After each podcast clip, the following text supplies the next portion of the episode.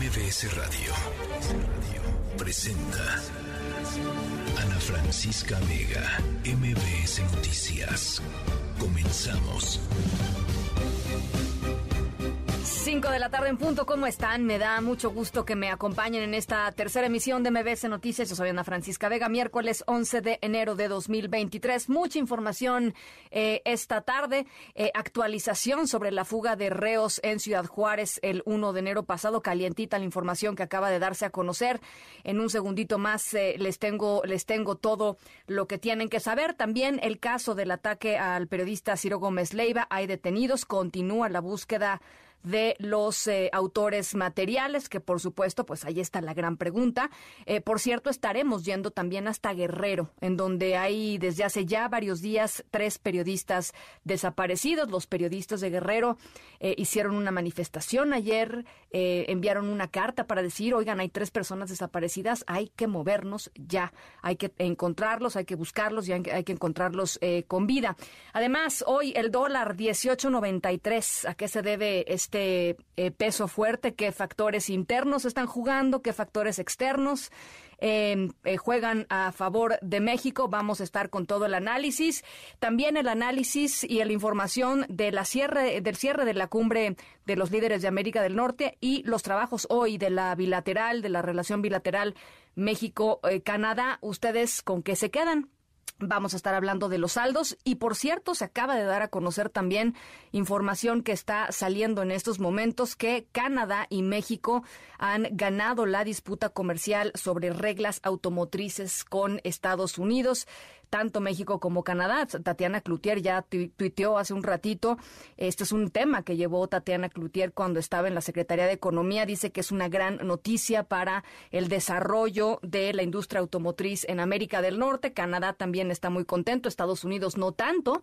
Eh, y por supuesto les estaremos contando los siguientes pasos. Además, hoy Mariana Linares Cruz y su plaza pública, la reseña de los Golden Globes, el maravilloso triunfo de Guillermo del Toro y su Pinocho. Todo esto y mucho más. Por lo pronto, saludo a Ciudad del Carmen, a Reynosa, a Torreón, a Felipe Carrillo Puerto, a toda la gente que se conecta con nosotros desde el Valle de México a través del 102.5. Gracias por ser parte de este espacio informativo. Redes sociales, ahí les van, Twitter, arroba Ana F. Vega, Instagram y Facebook Ana Francisca Vega Oficial, nuestro número de WhatsApp 5543771025 y recuerden siempre nos pueden escuchar a través de nuestra página web mbsnoticias.com. Arrancamos. MBS Noticias informa. Ya se los platicaba y actualización sobre el caso de la fuga en el cerezo número 3 de Ciudad Juárez, allá en em, Chihuahua. Eh, se ha decidido la destitución de Luis Alfonso Harris Arrondo, el director del sistema penitenciario de Chihuahua. Hay que recordar, la fuga dejó un saldo de 17 personas muertas, 30 reos fugados. Armando Corrales, platícanos cómo se dio esta decisión. Buenas tardes.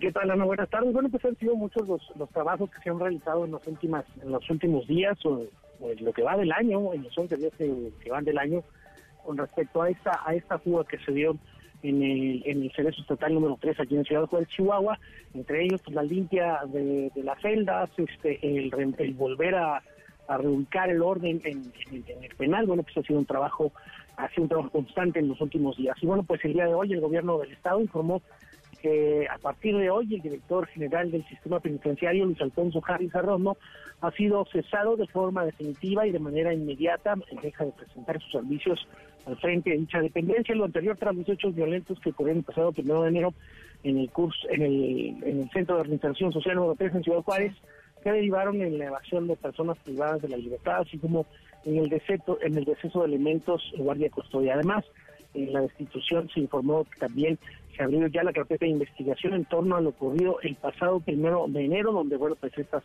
eh, 30 personas se dieron a la fuga, de los cuales, bueno, pues ya de, cuatro ya se sabe su paradero, dos han perecido, en, uno en ejecución, el otro en el, líder eh, de esta banda, los mexicles, el Neto, que bueno, pues eh, pereció a, en un enfrentamiento con las autoridades, y dos que fueron detenidos. Faltan 26 y bueno, pues el trabajo dentro de los penales en el estado de Chihuahua continúa de manera de manera constante, Ana.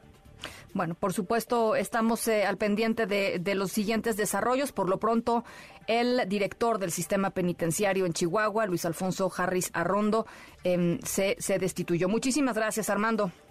Un abrazo, que esté bien. Igualmente. Eh, y esta mañana se dio a conocer importante información con respecto también actualización eh, contra eh, del atentado en contra del periodista Ciro Gómez Leiva. Once personas eh, fueron detenidas. Se hicieron 12 cateos simultáneos de la Secretaría de Seguridad Ciudadana y la Fiscalía General de Justicia de la Ciudad de México con apoyo del Centro Nacional de Inteligencia. Descubrieron pues toda una red de operación criminal, Adrián Jiménez, que pues básicamente lo que dice la autoridad aquí en la Ciudad de México es que fueron quienes operaron, quienes realizaron eh, materialmente eh, el ataque contra, contra Ciro Gómez Leiva. Adrián, buenas tardes. ¿Qué tal? Buenas tardes, Ana Francisca Auditorio. Así es, los autores materiales del atentado contra el periodista Ciro Gómez Leiva fueron detenidos la madrugada de este miércoles por elementos de la Secretaría de Seguridad Ciudadana, también de la Policía de Investigación de la Fiscalía Capitalina, esto con el apoyo del Centro Nacional de Inteligencia. Se trata de una célula delictiva integrada por 11 sujetos, estos 11 detenidos que operaban aquí en la Ciudad de México y también en el Estado de México, dedicada a la extorsión, narcomenudeo, al sicariato, así lo informó la jefa de gobierno Claudia Sheinbaum. Vamos a escuchar parte de sus palabras. Estos 11 presuntos responsables están vinculados con la autoría material a los hechos y continúa la investigación para dar con los demás responsables. A través de labores de inteligencia, del seguimiento de cámaras del C5, circuitos cerrados de particulares y la colaboración con el Centro Nacional de Inteligencia, se pudo obtener información relevante para poder llegar a estas detenciones. La jefa del Ejecutivo local puntualizó que hasta el momento no se ha definido el móvil del ataque al comunicador, explicó que se trata de una primera fase de la investigación, la cual continúa. En tanto, el secretario de Seguridad eh, Ciudadana, Omar García Harfuch, resumió todas estas acciones de seguimiento e inteligencia que realizaron desde el día del atentado, la noche del 15 de diciembre. El funcionario detalló que derivado de estas labores pudieron identificar la participación de otros sujetos, de más vehículos, así como determinar que Ciro Gómez Leiva fue vigilado al exterior de su centro de trabajo al menos durante cinco días previos a la agresión. Y bueno, pues eh, se logró determinar esto gracias a que ubicaron este vehículo SEAT Ibiza color negro, auto donde también iba a bordo Paul Pedro N., líder de esta célula delictiva que se caracteriza por su alto grado de violencia, dijo el jefe de la policía capitalina, pues incluso se tienen registros de homicidios en contra de integrantes de la misma célula por supuestas represalias a las órdenes no acatadas. Por su parte, la fiscal Ernestina Godoy refirió que como resultado de estos 12 cateos que se realizaron de manera simultánea esta madrugada en diversos inmuebles ubicados en Gustavo Amadero, Venustiano Carranza, Iztacalco y Zapalapa, se aseguraron armas, drogas, vehículos y hasta animales exóticos. Vamos a durante el cumplimiento de los cateos se aseguraron siete armas cortas, un cilindro silenciador para arma corta, cuatro armas largas, dos granadas de fragmentación, 150 cartuchos útiles de diversos calibres, más de cuatro mil dosis de droga, ocho vehículos, uno de ellos es un vehículo blindado, cinco motocicletas, diversos dispositivos electrónicos y de comunicación, documentación diversa y animales exóticos, tres perros lobo y un mapache. Entre los vehículo se encuentra el SEAT color negro utilizado como muro durante la agresión. La abogada de la ciudad dijo que la fiscalía prepara la acción penal por el delito de homicidio en grado de tentativa perpetrado en contra del periodista Ciro Gómez Neiva. Ana Francisca Auditorio, la información que les tengo. Muchísimas gracias, Adrián.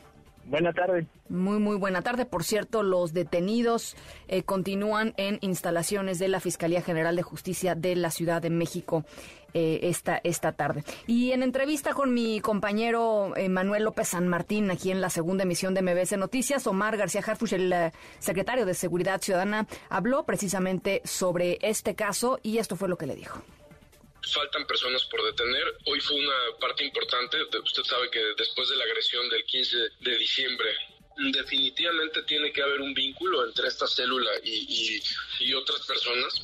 pero lo vamos a determinar ya. Como usted sabe, las detenciones fueron hace unas horas. Tuvimos en los 12 inmuebles eh, eh, y 9 inmuebles que quedaron asegurados, pues tuvimos muchos indicios, tenemos muchos indicios que recogieron los peritos que están analizando ahorita los investigadores y que nos va a arrojar mucho más información, así como las propias declaraciones que hagan estos sujetos en la Fiscalía General de Justicia. Bueno, el presidente Andrés Manuel López Obrador acaba de tuitear hace exactamente cinco minutos que ha concluido la reunión bilateral entre México y Canadá. Dice el presidente, tratamos asuntos de economía, comercio, migración, apoyo a las comunidades eh, indígenas, que es algo, ¿se acuerdan? Ayer nos lo dijo aquí el eh, presidente del Consejo Coordinador Empresarial, ¿no? Esta intención de, eh, pues, traer a la mesa a representaciones indígenas, un tema importante para Canadá, crecientemente importante para Canadá, y me da mucho gusto y lo celebro que en México también, dice el presidente, los acuerdos fueron benéficos para ambos países. Tengamos presente que en los últimos cuatro años la inversión de Canadá en México ha crecido como nunca y esto fue parte de lo que dijo un poquito antes el presidente López Obrador. Hemos hablado de empresas que están eh, operando en el sector eléctrico.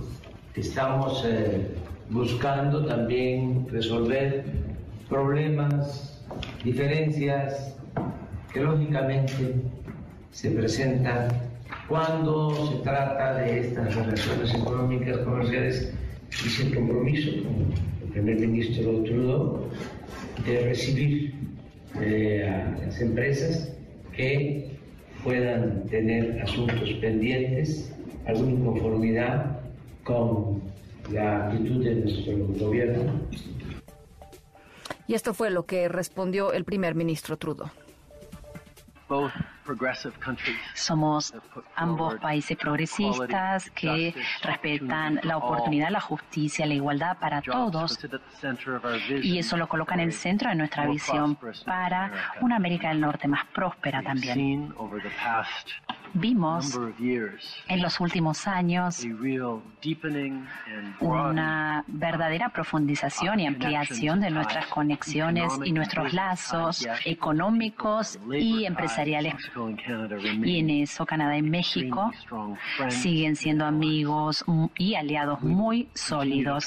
Continuaremos hablando sobre cómo podemos aumentar aún más nuestras alianzas económicas, nuestros lazos entre personas y sobre todo la prosperidad que ambos aportamos a la relación trilateral en América del Norte, que tiene tanto para ofrecerle al mundo. Declaraciones también, un corte de caja del embajador de los Estados Unidos en México, Ken Salazar. Tú lo traes, Hatsiri Magallanes, ¿cómo estás?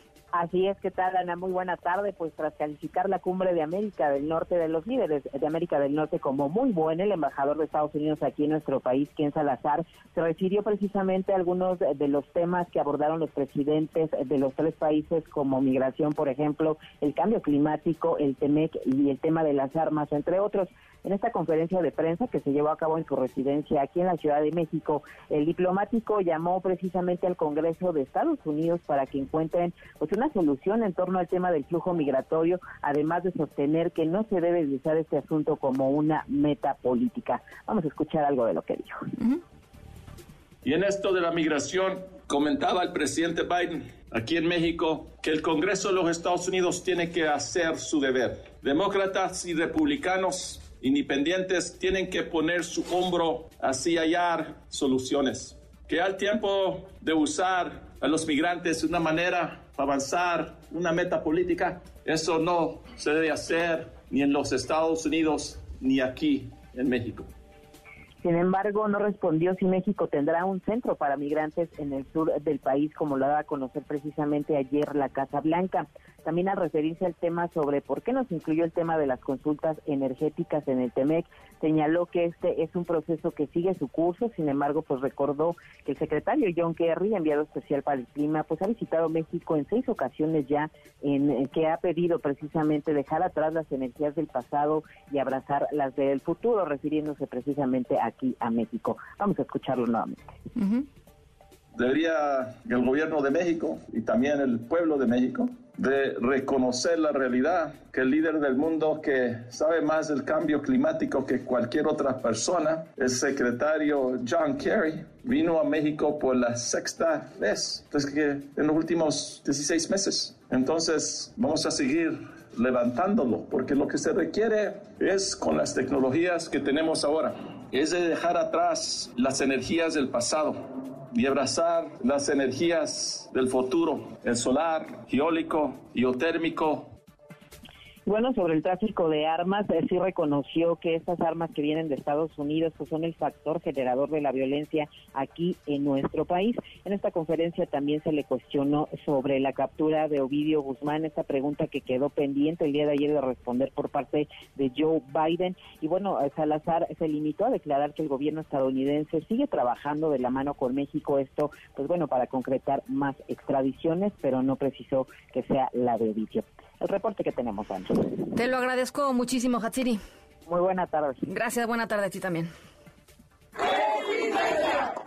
¡Resistencia! ¡Resistencia! ¡Resistencia! No estamos libres por un gobernador de Jalisco opaco que nos tiene sumidos en la oscuridad y en la violencia. Estamos libres por su compañía, porque ustedes acamparon aquí y por todos los colectivos, amigos, familiares y medios de comunicación que alzaron la voz por nosotros.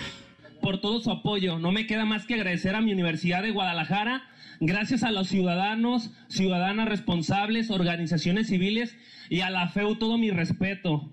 Con la Universidad de Guadalajara todo, sin la universidad nada. Bueno, pues ayer se los contamos por acá, después de cinco días presos en el reclusorio de Puente Grande, allá en Jalisco, recuperaron su libertad eh, los tres estudiantes de la Universidad de Guadalajara señalados del delito de despojo de inmuebles y agua y Aguas, un caso que cobró notoriedad nacional, privados de la libertad, acusados de despojo. ¿Por qué? Pues porque defendían la idea de hacer un parque en un lugar en donde originalmente se iba a hacer un parque. Eh, en fin, un predio eh, que entró después en conflicto. Sin embargo, pues estos tres chicos em, y mucha gente más en este predio que estaba básicamente inutilizado, lo cuidaron, lo reforestaron, em, pues lo hicieron esto, lo que tendría que haber sido, que era un parque público. Em, y finalmente, bueno, pues este caso no ha terminado porque eh, están en libertad, pero tendrán que seguir su proceso, fueron vinculados a proceso por despojo, tendrán que firmar una vez por semana ahí en el, en el eh, reclusorio de Puente Grande. Eh, y yo quería platicar contigo esta tarde, Javier Armenta, uno de los tres estudiantes de la, de la UDG.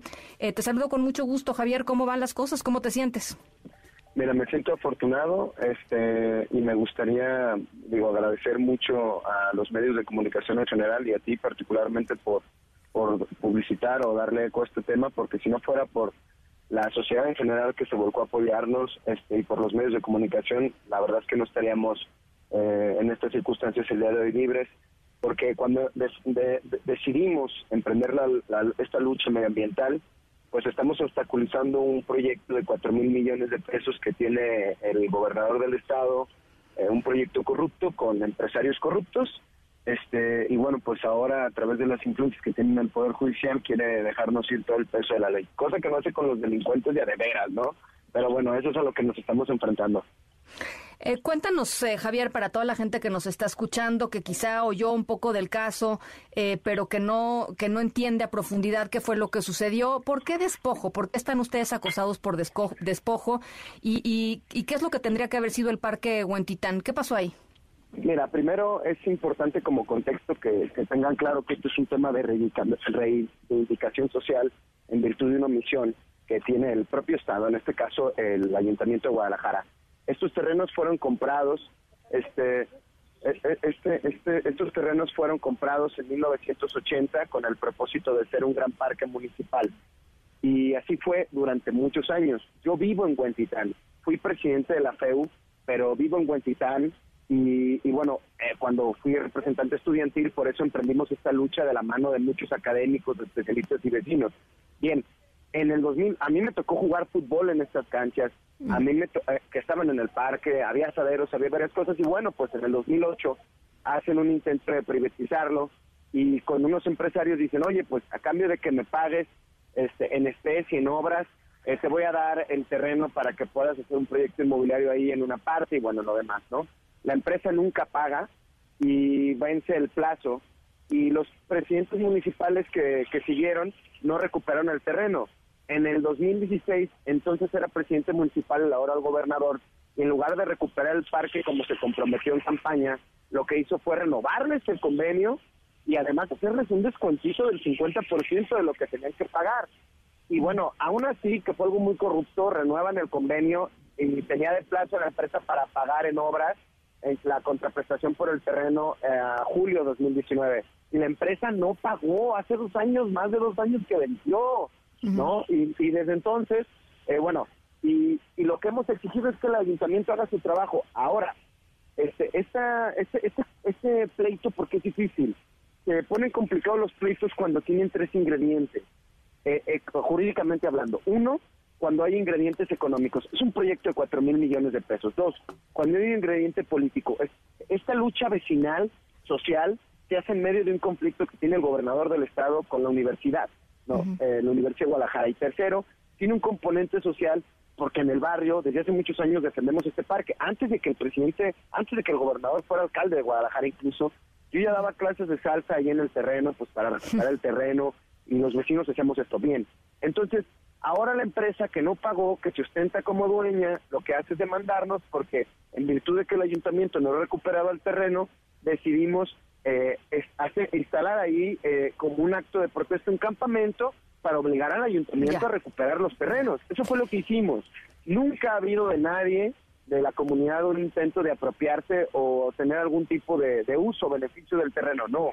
Hemos hecho acciones sociales para recuperar el terreno en virtud del incumplimiento de las autoridades, ¿no? Entonces, eso más o menos se encuadra. ¿Qué sigue, ¿Qué sigue para ustedes, Javier? ¿Qué sigue después de esto? Evidentemente, bueno, están ustedes vinculados a proceso, hay que ir a firmar, en fin, seguirá la ruta, la ruta jurídica, pero ¿qué sigue para, para esto que parece ser un, pues una especie de, de explosión de movimiento social, comunitario?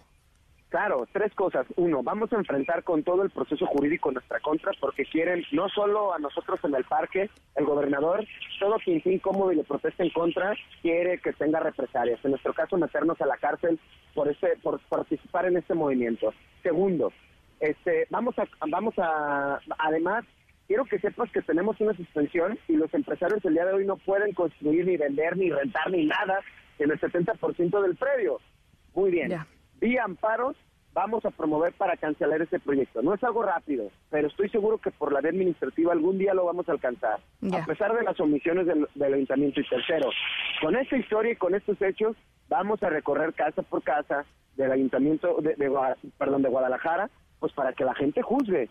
Al gobernador nomás le interesan dos lenguajes, el del dinero y el de los votos. Y en esos dos vamos a defendernos. Javier, eh, te agradezco mucho este testimonio y estaremos acompañándolo si nos lo permites. Claro que sí, muchas gracias por darnos voz. Que tengas excelente día. Igualmente, Javier Armenta, uno de los tres estudiantes de la UDG que fueron vinculados a proceso por despojo allá en Guadalajara, cinco días en Puente Grande y tendrán que regresar semanalmente a firmar. Las cinco de la tarde con 23 minutos. Vamos a la pausa, regresamos con León Krause. Eh, ¿Con qué se queda de la cumbre de líderes de América del Norte? Vamos a regresar con ese tema. Estamos en la tercera de MBS Noticias. Yo soy Ana Francisca Vega. No se vayan, volvemos con más. En un momento regresamos. Continúas escuchando a Ana Francisca Vega por MBS Noticias. Continúas escuchando a Ana Francisca Vega por MBS Noticias. Epicentro. Con León Krause. Bueno, pues eh, terminó la cumbre de líderes de América del Norte, la décima cumbre de líderes de América del Norte. Eh, y la pregunta, León, es, pues, ¿con qué te quedas de todo lo que vimos, de todo lo que escuchamos? Te saludo con mucho gusto. Bueno, pues me, quedo con eh, eh, compromiso aparente que hay entre los dos países, digamos, que nos importan más, el nuestro y Estados Unidos, de atender con mayor precisión las diversas crisis que, enfrenta la, agenda bilateral, comenzando con, con el fentanilo, también la, la, crisis migratoria en la frontera norte de México, pero también me quedo con la preocupación que esas, que esas soluciones eh, les faltan les faltan detalles, sobre todo cuando se trata de la crisis migratoria. No hay que olvidar que detrás de todos números y de esos números hay hay personas con historias muy concretas, Ana. Cuando se habla de miles de personas que van a llegar a México expulsadas de Estados Unidos, 30 mil personas, cuando son esos números, eh, y detrás de esos números no hay, por ejemplo, un programa real de apoyo financiero estadounidense para respaldar los albergues en las ciudades fronterizas mexicanas, pues hay que hay que preocuparse y creo que creo que esa falta de detalles, esa falta de compromiso es lo que es, es lo que también se, se queda como conclusión de esta de esta cumbre eh, más allá de abrazos y calidez y muestras diplomáticas que eran de esperarse. Oye, ah, yo, yo tengo ahí un, un, tema y no sé si tú nos puedas ayudar a entender si efectivamente, o sea, digamos, en dónde, en dónde está la razón, porque la Casa Blanca, eh, a ver, vámonos un poquito más para atrás. Cuando se empezaron a dar todos los acuerdos en materia migratoria entre la administración Biden y la administración del presidente López Obrador, había un acuerdo de sí recibir a, los migrantes que fueran expulsados de los Estados Unidos, pero había todo un, tema y, pues ahí deben estar las declaraciones de que iba a ser eh, un, tema de cooperación binacional y de que iban a vivir dignamente los migrantes, etcétera, etcétera, cosa que no ha sucedido. Em, eh, la Casa Blanca ayer emitió un comunicado en la mañana en donde decía que conjuntamente se estaría construyendo eh, un centro eh, migratorio en el sureste mexicano. Básicamente, pues uno no puede pensar sino en Tapachula. Em, eh, después el presidente López Obrador dijo que no, lo dijo en la conferencia de prensa, y entonces ya nadie sabe si sí o si no, o si en dónde estuvo el desacuerdo em, con respecto a este centro migratorio, que sobra decir, pues es ultra necesario, ¿no? Eh, es precisamente el tipo de, detalle y de medidas de medida concreta que eh, debería estar en negro sobre blanco más allá de cualquier desacuerdo, más allá de cualquier reticencia por la famosa soberanía que de pronto eh, es lo que uno escucha de este lado de la frontera que el, gobierno mexicano pone sobre la mesa con frecuencia, no, no necesitamos ayuda porque es nuestra soberanía, no vamos a aceptar ese tipo de cosas. Eh, y, es una pena que así sea, por la razón que sea, es una pena que así sea, porque la, la realidad, insisto, es eh, muy concreta y el sufrimiento es también lo mismo, muy concreto para miles de personas en el sur de México y en el norte de México. Eh, hay otros eh, eh, ejemplos mucho mejores de cooperación en donde se han dejado de lado consideraciones ridículas. pienso en, la, cooperación entre la Unión Europea y Turquía durante la gran crisis de refugiados sirios, en donde bueno el apoyo fue de miles de millones de euros y pensando en los refugiados. Aquí se piensa en otras cosas y es una pena que así sea porque porque la gente sufre de manera, insisto, muy pero muy concreta.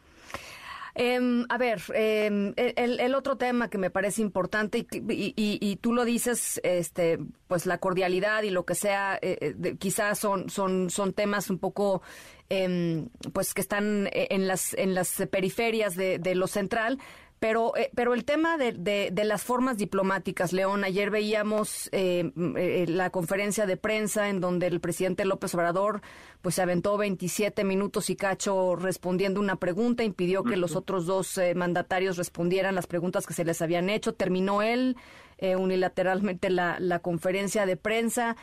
¿Cómo se lee todo esto allá?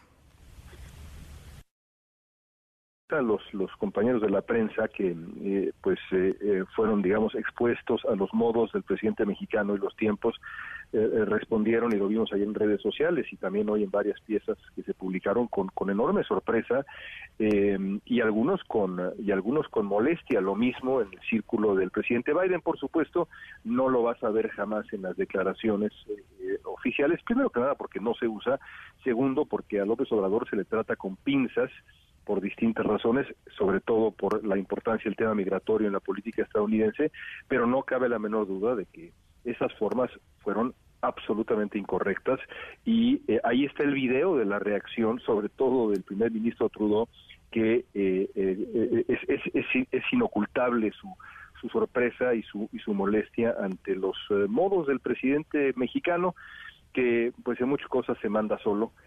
Y es una pena que así haya ocurrido frente frente a, a, Biden y Trudeau porque pues sí en las formas a veces también está también también a veces está el fondo bueno, pues eh, en, el, en, el, en el saldo final, digamos, positivo o negativo, eh, ¿qué dirías? O sea, no es un desastre. No, yo creo que es, yo creo que es, no, no, no, en absoluto. Yo creo que es, uh, yo creo que es positivo eh, para los protagonistas, para la política ya, ya. que le importa a los protagonistas, veremos y para el resto. Bueno, pues ahí está. Gracias, León. Te mando un abrazo. Beso, un abrazo. Eh, rápidamente, de último momento, les informo, la Facultad de Estudios Superiores Aragón, la FES Aragón de la UNAM, ha confirmado esta tarde plagio en tesis de Yasmín Esquivel. Va a turnar a autoridades posible sanción a la asesora de Yasmín Esquivel. El comité de la facultad determinó que la tesis elaborada en 1987 es copia sustancial de la original presentada en 1986. Es lo que está eh, dando a conocer la facultad de Estudios Superiores de Aragón, la FES Aragón, eh, esta tarde con respecto a el caso de la asesora de tesis de Yasmín Esquivel. Por supuesto, les estaremos eh, dando todos los detalles eh, un poquito más adelante. Esto es información que está saliendo en este, en este momento, así es que, por supuesto, un poquito más adelante todos los detalles con respecto al caso de eh, pues la tesis de la ministra Yasmín Esquivel. MBS Noticias informa.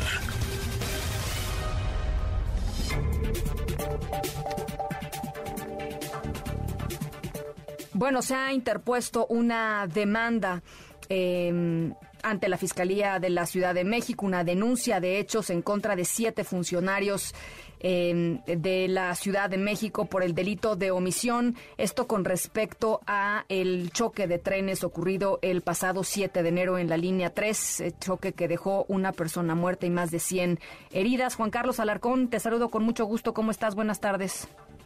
Hola, gracias, Ana Francisca. Muy buenas tardes a todos. El despacho jurídico de Christopher Estupiñán presentó un grupo de víctimas por el caso de la línea 12, presentó una denuncia penal contra el director del metro Guillermo Calderón y otros funcionarios del sistema de transporte colectivo. Esto luego del choque de trenes en la línea 3 que provocó la muerte de un estudiante de diseño de la UNAM y lesiones a 106. La acusación es por el posible delito de omisión de obligaciones e incumplimiento de actividades encomendadas en el nuevo estatuto orgánico del sistema de transporte colectivo por no haber garantizado la seguridad de los usuarios y por no haber cumplido con su deber de vigilar determinadas Perdón, se nos, eh, el, el, audio está, eh, querido Juan Carlos, el audio se escucha, te escuchas eh, un poco lejos, a ver si, no sé si te puedas mover un poquito, a ver si ya logramos escucharte con mayor nitidez. No, se cortó la comunicación. Vamos a establecer comunicación con, con él en un, en un segundito más. Por lo pronto me voy contigo, Citlali Sainz. ¿Cómo estás? Buenas tardes. Hola Ana, buenas tardes a ti también a nuestros amigos del auditorio. Canadá y México ganaron Ana una disputa a Estados Unidos, esto sobre la interpretación de las reglas de origen del sector automotriz en el marco del acuerdo comercial del TEMEC. Cabe recordar que ambos países presentaron hace un año una queja contra los Estados Unidos sobre cómo aplicar los requisitos de contenido del sector automotriz en el marco de este acuerdo que entró en vigor en 2020.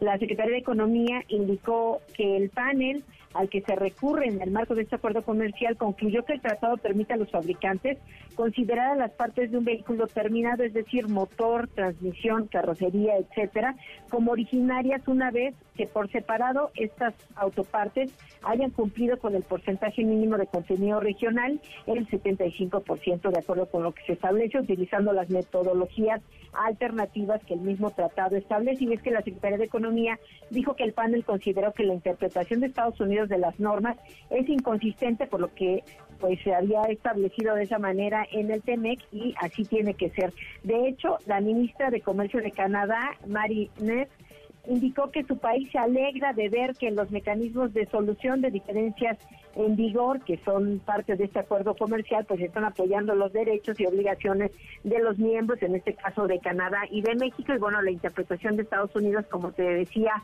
eh, de acuerdo con este reporte, es que es inconsistente con el TEMEC, de acuerdo al panel final, al fallo final de este panel. Ana, mi reporte al auditorio. Te lo agradezco, te lo agradezco mucho, Citlali. Buenas tardes. Gracias, muy buenas tardes. Rápidamente les voy a leer eh, el comunicado que esta tarde emite la Facultad eh, de Estudios Superiores eh, de Aragón, la FES Aragón de la UNAM dice ante los señalamientos del 21 de diciembre del 2022 en los que se hace mención de un plagio entre dos tesis con nombres similares, una presentada en la Facultad de Derecho en 1986 y la otra en la Facultad de Estudios Superiores Aragón en 1987. Este Comité de Integridad Académica y Científica valoró los elementos de construcción, desarrollo, estilo, contenido, temporalidad, congruencia y manejo de la información de ambas tesis, así como el análisis de los archivos físicos y digitales institucionales y la documentación exhibida por las partes involucradas. A partir de ello, el comité ha elaborado un dictamen técnico académico del cual se desprende que la tesis elaborada en 1987 es copia sustancial de la original presentada en 1986 por el exalumno de la Facultad de Derecho. Asimismo, en relación con la actuación y participación de la asesora en ambos trabajos de titulación, se analizó y documentó respecto a su posible falta en el cumplimiento de los principios éticos universitarios y el apego a la normatividad institucional.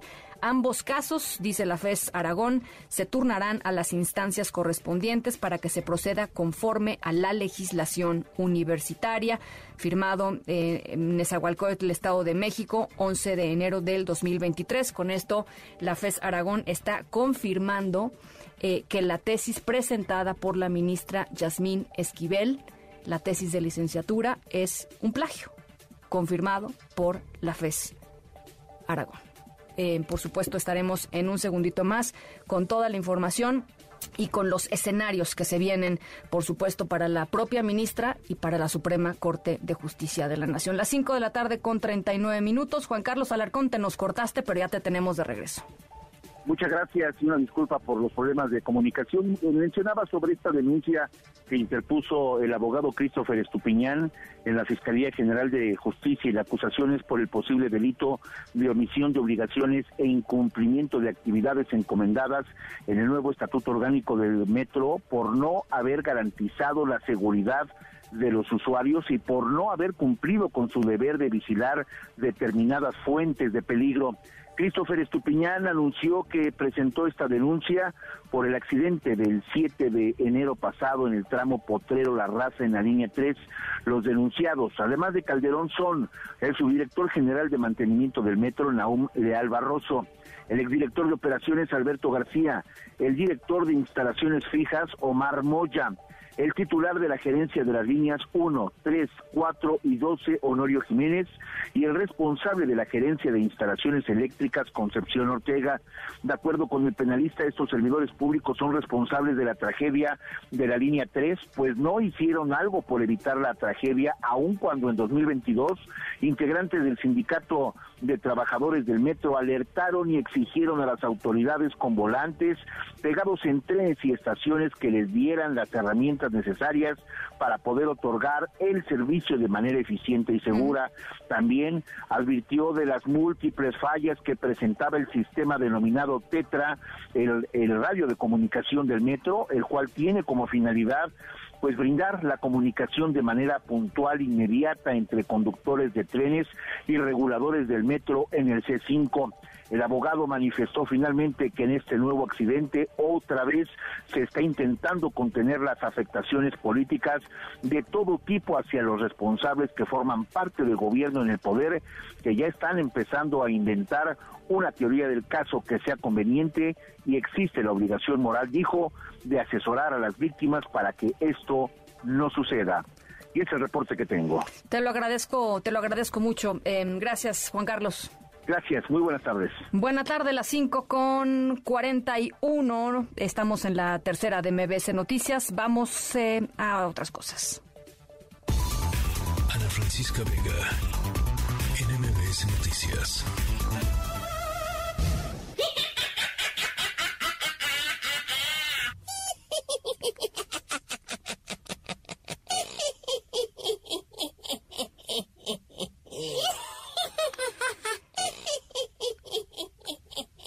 Bueno, la brujería y otras prácticas eh, obscuras, ¿no? Vistas como oscuras o como malvadas, tienen pues muchísimos siglos de historia. Em, algunas brujerías pues nada más se las inventaban, ¿no? Decían que eran brujas cuando la gente pues nada más era medio rara, ¿no? Medio excéntrica. Este, decían que era bruja, decían que eran brujas las personas pelirrojas, ¿no? Este, las mujeres pelirrojas, en fin. Em, ya no existen, por supuesto, afortunadamente, las literales quemas de brujas que solían suceder en lugares como Salem, pero se sigue de todas maneras persiguiendo de otras maneras a las personas acusadas de hacer brujería o santería. Nuestra historia sonora de hoy les vamos a platicar de un caso eh, de estos eh, muy reciente que sucedió eh, justo aquí en nuestro país y en el que pues casi pierden la vida nueve personas. fuerte lo que sucedió. Les voy a ir contando un poquito eh, poquito a poquito la historia sonora de hoy. Las 5 con 42, nos vamos a la pausa. Eh, por supuesto, eh, la información de esta tarde, la información eh, que está pues, circulando por todos lados es la confirmación del el plagio de eh, la tesis presentada por la ministra de la Suprema Corte de Justicia de la Nación, eh, Yasmín Esquivel, en la FES Aragón. La propia FES Aragón ha sido quien ha confirmado eh, confirmado efectivamente que la tesis fue plagiada. Em, vamos a regresar con eso y mucho más aquí a la tercera de MBS Noticias. Yo soy Ana Francisca Vega. No se vayan, regresamos. En un momento regresamos. Continúas escuchando a Ana Francisca Vega por MBS Noticias. Continúas escuchando a Ana Francisca Vega por MBS Noticias. 5 de la tarde con 46 minutos. Bueno, ya les decía, se confirma la FES Aragón, la Facultad de Estudios Sociales de, eh, de Aragón, está confirmando esta tarde que la tesis presentada en 1986 por la ministra de la Suprema Corte de Justicia de la Nación, Yasmín Esquivel, eh, pues es eh, un plagio, es, una, es, es, el plagio de la presentada previamente un año antes, en 1986. esto evidentemente abre muchísimas preguntas con respecto a lo que debe suceder eh, y debe suceder con respecto además a la, al propio reglamento de la universidad. Eh, en la línea telefónica, Tito Garza Onofre, investigador del Instituto de Investigaciones Jurídicas de la UNAM. Primero que nada, pues cómo se recibe esta, esta noticia. Tito, te saludo con gusto.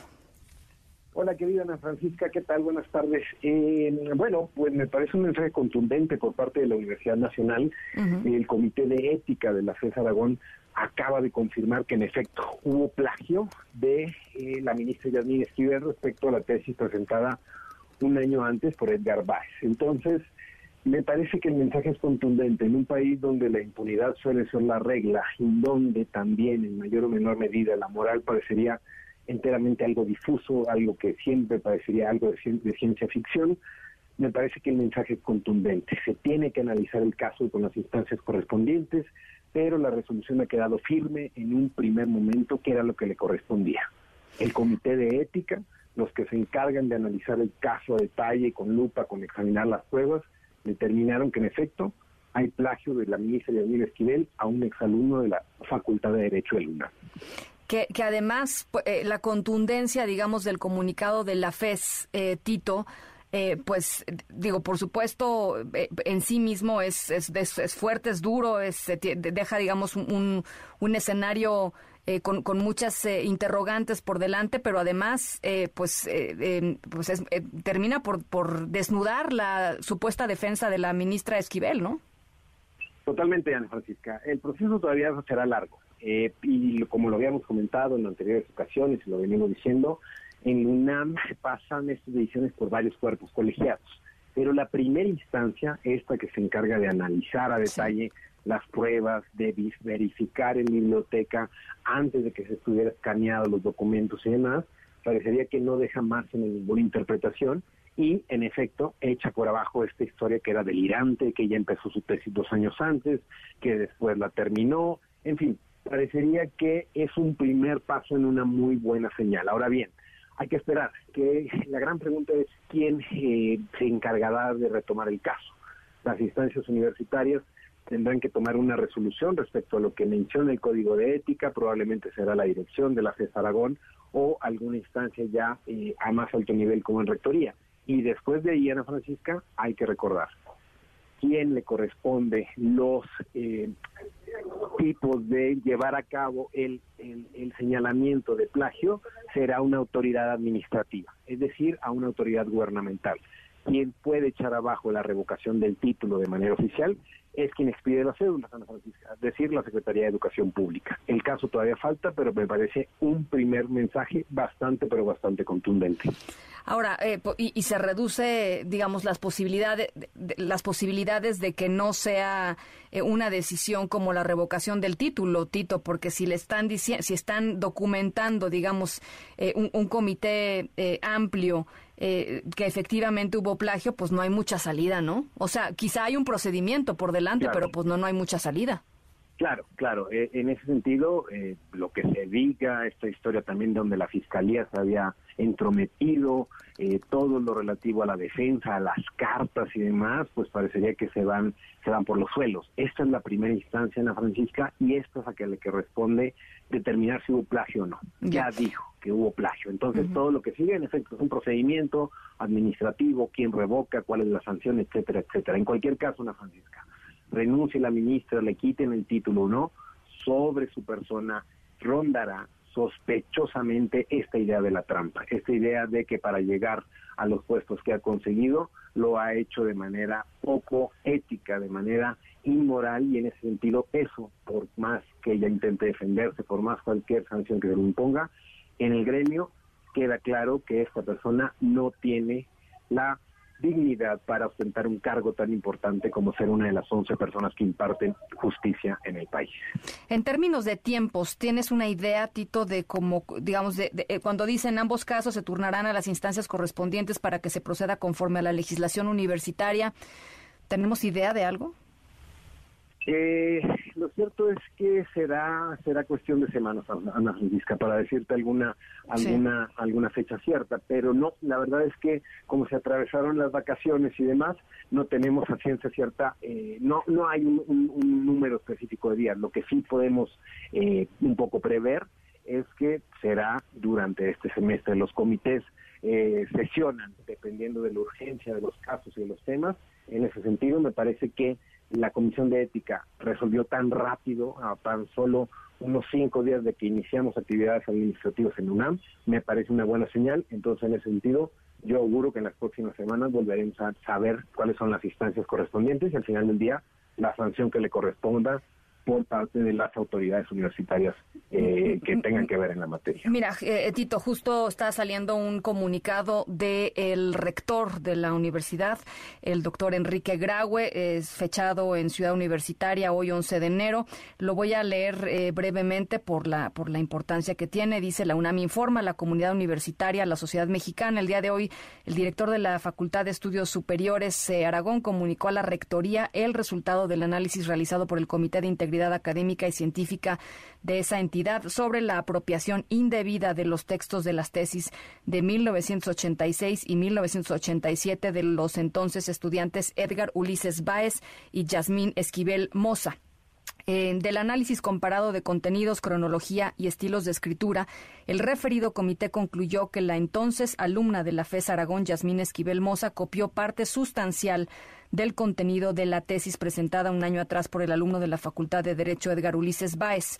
Yasmín Esquivel Moza finalizó sus estudios y presentó su examen profesional ante el jurado designado, recibiendo el voto aprobatorio de todos sus integrantes para obtener el título que la acredita como licenciada en Derecho.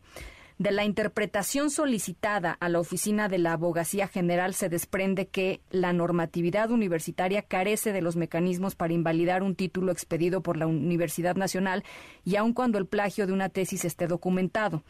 El contenido de la resolución del Comité de la FES Aragón será enviado a la Secretaría de Educación Pública para los fines que haya lugar. Se me ha informado también que en la FES Aragón está en curso el procedimiento de investigación administrativa, como lo establecen la legislación universitaria y los compromisos contractuales a la profesora Marta Rodríguez, quien fungió como directora de las tesis mencionadas, para que explique las razones de su actuar. Nuestra casa, dice el eh, doctor eh, em, Graue, nuestra casa de estudios considera que siempre será mejor prevenir casos tan lamentables y penosos como estos, por lo que, de acuerdo con el Colegio de Directores y Facultades y Escuelas, se han tomado ya las medidas, las primeras medidas en ese sentido, así como el estudio de las alternativas que permitan fortalecer nuestra normatividad para prevenir asuntos como el que nos ocupa. La universidad fomenta altos valores como la ética y la integridad a quienes conforman la comunidad universitaria. El plagio, que no quepa duda, es una práctica inadmisible que continuaremos eh, combatiendo, firma doctor Enrique Graue. Pues sí, efectivamente, Tito, a la CEP, el, la decisión final va a la CEP. Lo dicho, Ana Francisca, en efecto, parecería que la normatividad actual de la UNAM no permite revocar el título, no hay alternativa por ser un caso tan antiguo. Los señalamientos que dice el rector, los adjetivos que utiliza me parecen los adecuados, bochornoso, lamentable, que esto pase en la universidad, se va a prevenir hacia el futuro, que no vuelva a suceder uno de estos casos, pero en ese sentido, la decisión si revocar o no el título, la decisión ética si renunciar o no, dependerá ya de otras instancias. Me parece que es un comunicado que va muy en línea con lo de la Comisión de Ética y ojalá, ojalá que en los próximos días tengamos noticias sobre el veredicto final de cómo una persona que plagió su tesis, porque eso no hay duda ya, Ana Francisca, puede estar impartiendo justicia en la máxima de, la máxima tribunal del país. No, no, bueno, pues no, no, no, tiene, no tiene lugar, pues, ¿no? O sea, ahí no tiene lugar. Bueno, pues eh, qué, qué, importante decisión se toma hoy, eh, se comunica hoy eh, y, bueno, pues estaremos estaremos en ello. Tito, te agradezco enormemente esta reacción a bote pronto. No, gracias Ana Francisca por la invitación. Estamos al pendiente. Gracias, Tito Garzonofre, del Instituto de Investigaciones Jurídicas de la UNAM. Em, en fin, plagio. Eh, las 5 con 55, pausa, regresamos con más. La tercera de MBS Noticias. En MBS, noticias que ponen de buenas.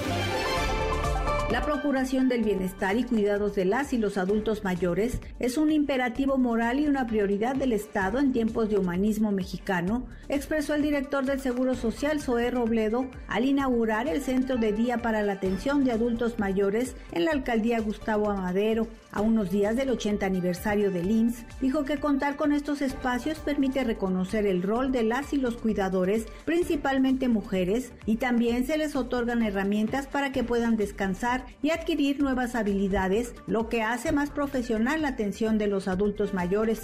La Secretaría de Bienestar, Ariadna Montiel, encabezó junto con la jefa de gobierno, Claudia Sheinbaum, y la alcaldesa de Iztapalapa, Clara Brugada, la entrega de tarjetas de bienestar a derechohabientes de la pensión para las personas adultas mayores. Durante el evento, la secretaria indicó que con la Ciudad de México se trabaja en equipo todos los días, lo que ha traído muchos beneficios a sus habitantes y citó como ejemplo Iztapalapa, alcaldía que tiene el mayor número de derechohabientes con 218.290 personas y una inversión social anual de 6.286 millones 752 mil pesos.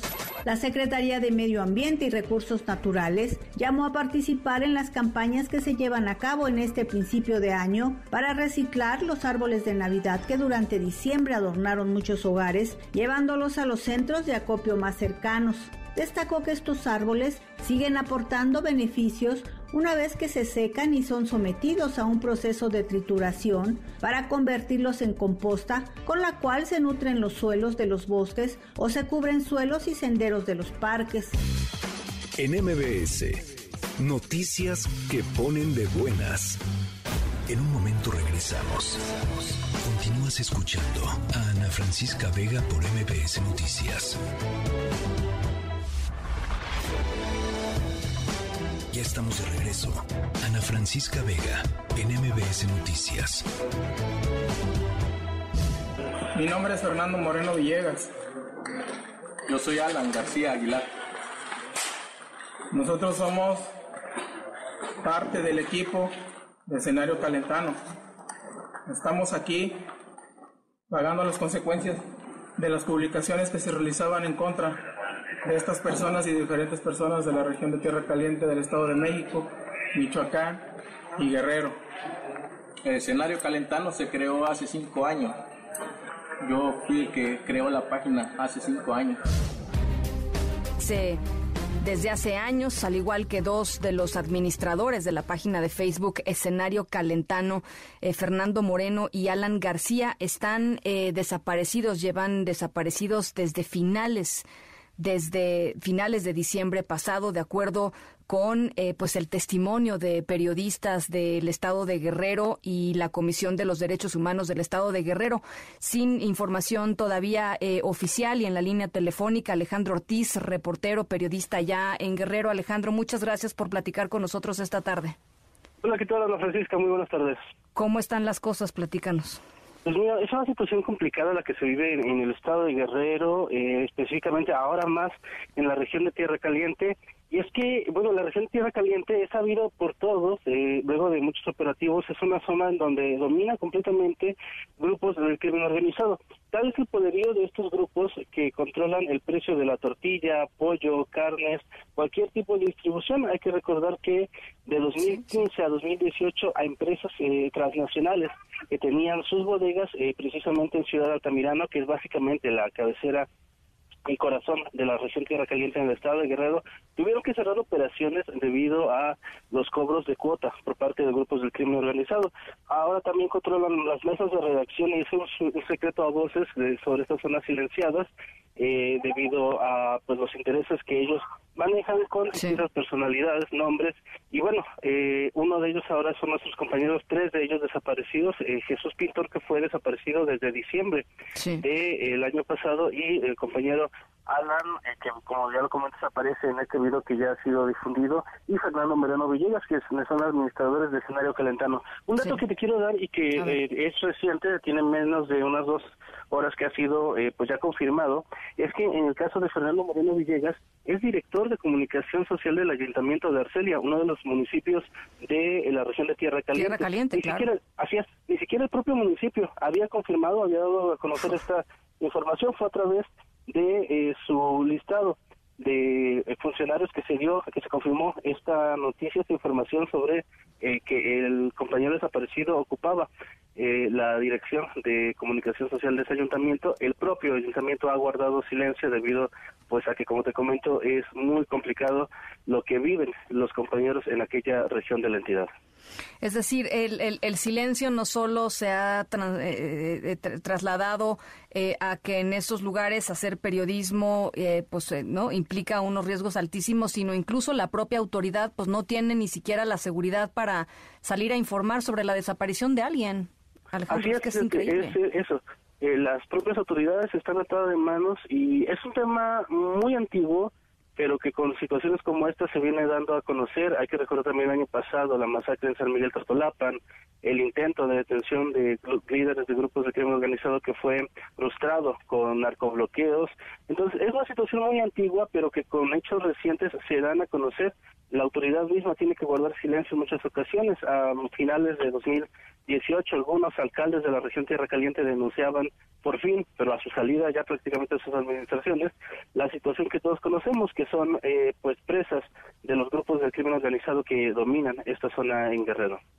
El tema de, de la propia em, eh, Fiscalía Estatal, que hasta el momento me parece no ha informado sobre, sobre esto. ¿Qué está, qué está sucediendo ahí? Eh? el día de ayer se hizo un pronunciamiento por parte de más de 50 comunicadores de todas las regiones en Guerrero, en donde se exhorta precisamente a las autoridades a ejercer labores de búsqueda y localización de los compañeros. Es grave porque a pesar de que, como te comento, sean más de tres semanas a que al menos uno de los compañeros se encuentre desaparecido, no había existido algún tipo de información por parte de las autoridades. Y ayer la Fiscalía General del Estado de Guerrero la respuesta es anunciar que luego de las denuncias en redes sociales, y te lo, te lo cito textualmente, luego de las denuncias en redes sociales se iniciaron las acciones de búsqueda por parte de esa institución. Es decir, a pesar de que se tenía un conocimiento, a pesar de que ya había eh, información previa, las autoridades actuaron luego de un pronunciamiento prácticamente a tres semanas de lo sucedido y no nos garantiza absolutamente nada, únicamente que pues se hizo un anuncio de que se está buscando.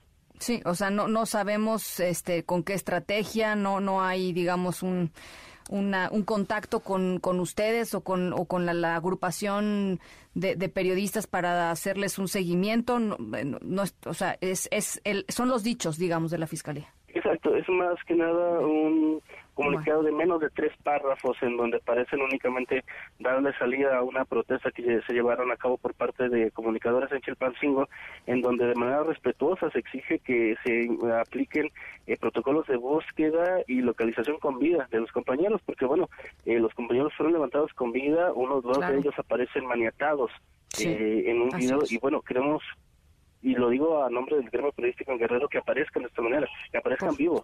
Por supuesto. Alejandro, pues eh, qué importante este llamado que hacen, qué de, difícil la situación eh, y, por supuesto están aquí los micrófonos abiertos, eh, los vamos a acompañar en este en este asunto. Muchísimas gracias por solidarizarse con esta situación y por el espacio, Francisca. Al contrario, Alejandro, muchas gracias eh, y, cuídense mucho, por favor. Alejandro Ortiz, eh, periodista allá en Guerrero, reportero allá en Guerrero. Increíble lo que está sucediendo, los vacíos, eh, el silencio, pues ya ni siquiera es que la comunidad no sepa qué es, la, qué es lo que está pasando, ¿no? Que, que no haya periodistas que reporten lo que está sucediendo. Ya ni las autoridades se atreven a reportar que está desaparecido alguien. ¿Quién manda ahí? Pues el crimen. Pero bueno, este queda más que evidente que el crimen organizado. Em, por supuesto, pues estamos eh, pensando en estos tres eh, colegas y em, estaremos en seguimiento del tema. Las seis de la tarde con ocho minutos. Ana Francisca Vega, NMBS Noticias.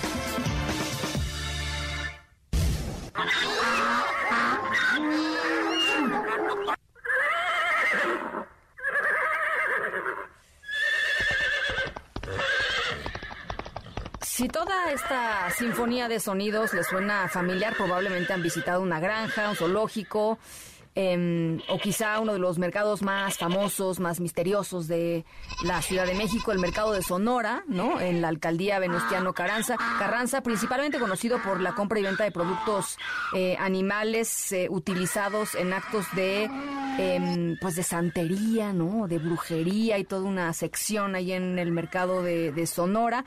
Em, eh, pues cosa que los ha puesto repetidamente en problemas eh, con las autoridades, no porque la santería sea ilegal en sí misma, sino porque a menudo pues cometen eh, pues cometen eh, delitos, ¿no? Eh, delitos en, términos de, por ejemplo, eh, bienestar animal, ¿no? Incluso venden especies en peligros de extinción, en fin, hemos platicado aquí en el programa varias veces sobre, sobre este tema espantoso que sigue sucediendo y a los ojos de las autoridades de la Ciudad de México.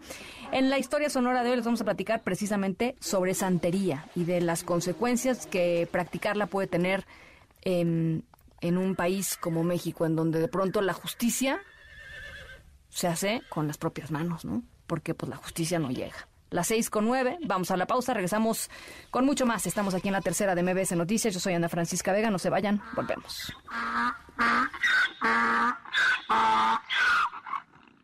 En un momento regresamos. Continúas escuchando a Ana Francisca Vega por MBS Noticias.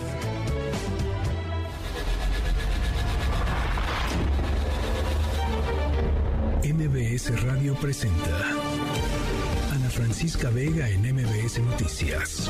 Continuamos.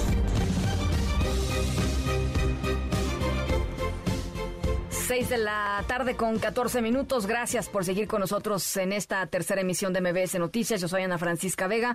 Hoy, miércoles 11 de enero de 2023, les recuerdo nuestro número de WhatsApp 5543 77 En la siguiente hora vamos a estar platicando eh, sobre la cumbre de América del Norte, el saldo final, eh, las contradicciones que ahí están, lo que podemos esperar y además Mariana Linares Cruz y su plaza pública, eh, todos los detalles de la maravillosa entrega de los Globos de Oro. Maravillosa porque ganó nuestro queridísimo Guillermo del Toro con su Pinocho. ¿Ya la vieron? ¿Ya vieron Pinocho? Yo, híjole, yo me siento, me siento totalmente fuera. Yo no la he podido ver sí, debería haber un, un, sonido así, un, eh, no le he podido, prometo que la voy a ver este fin de semana, no la he podido ver, pero bueno, soy muy fanática de las películas, de la estética, del poder de Guillermo del Toro, así es que muchísimas felicidades de aquí para allá. Eh, todo esto y mucho, mucho más em, eh, de información esta tarde todavía, por lo pronto las 3 de las 6. MBS Noticias informa. Importante decisión de la CNDH. Eh, denunció eh, hoy miércoles que el Instituto Nacional de Migración violó la ley al no realizar acciones de control previo al accidente vial en donde murieron 56 personas migrantes en diciembre del 2021. Se acordarán ustedes de este terrible accidente allá eh, en Chiapas. Bueno, pues la CNDH se pronuncia y dice el Instituto Nacional de Migración efectivamente violó la ley. Hay reparaciones que hacer al respecto. Alberto Zamora, te saludo con gusto. Muy buenas tardes. ¿Qué tal, Ana Francisca? Muy buenas tardes. Así es, la Comisión Nacional de los Derechos Humanos emitió ya una recomendación por este accidente de un tráiler ocurrido en Chiapas, donde fallecieron 56 personas. El documento recomendatorio está dirigido al titular del Instituto Nacional de Migración, Francisco Garduño, por el accidente de tránsito, ya lo mencionabas, ocurrido el 9 de diciembre de 2021 en el tramo carretero Chiapa de Coso, Tuzla Gutiérrez, en Chiapas, a consecuencia de la volcadura de la unidad que transportaba de manera irregular a 148 personas originarias de Guatemala, 16 de República, República Dominicana, 3 de Ecuador, una de Colombia y otra más de El Salvador, resultaron lesionadas 113 personas.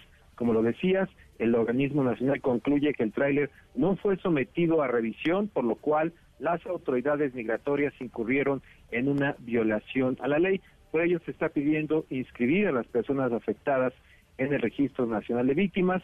También deben otorgar atención médica y psicológica que requieran las víctimas y que colabore también este organismo en la denuncia administrativa que se va a presentar ante el órgano interno de control del instituto. También está pidiendo enviar una copia de la recomendación a la Fiscalía General de la República para colaborar para que dicha instancia pues aporte justamente este documento a la causa penal correspondiente. Ana Francisca, mi reporte.